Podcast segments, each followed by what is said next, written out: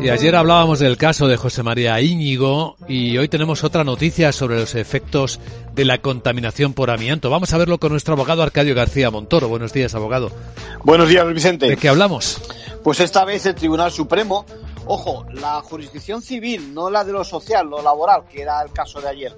Bueno, sentencia que se tiene que indemnizar por los perjuicios ocasionados por contaminación de amianto, no ya a quienes vivieron en construcciones de aquel material, sino en las cercanías de la fábrica catalana.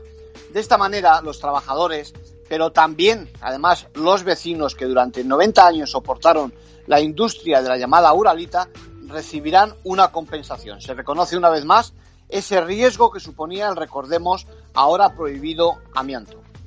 Y eh, al respecto, ¿qué más nos puedes decir? Eh, lo malo es que parece que la empresa tenía constancia de peligro. Sí. Pues eso, eso dice la sentencia, Luis Vicente, y es especialmente grave. Desde los años 40 lo sabía, y a pesar de ello, de que en ese ambiente los trabajadores se llevaban consigo ese polvillo a sus barrios con la ropa y se esparcía al lavarla. A pesar de todo, no corrigió ni puso medidas para reducir el riesgo. Es más, importante destacar que la empresa intentó que la responsabilidad derivase de la respectiva vida laboral de cada uno de los afectados que no trabajaban en su fábrica. En conclusión.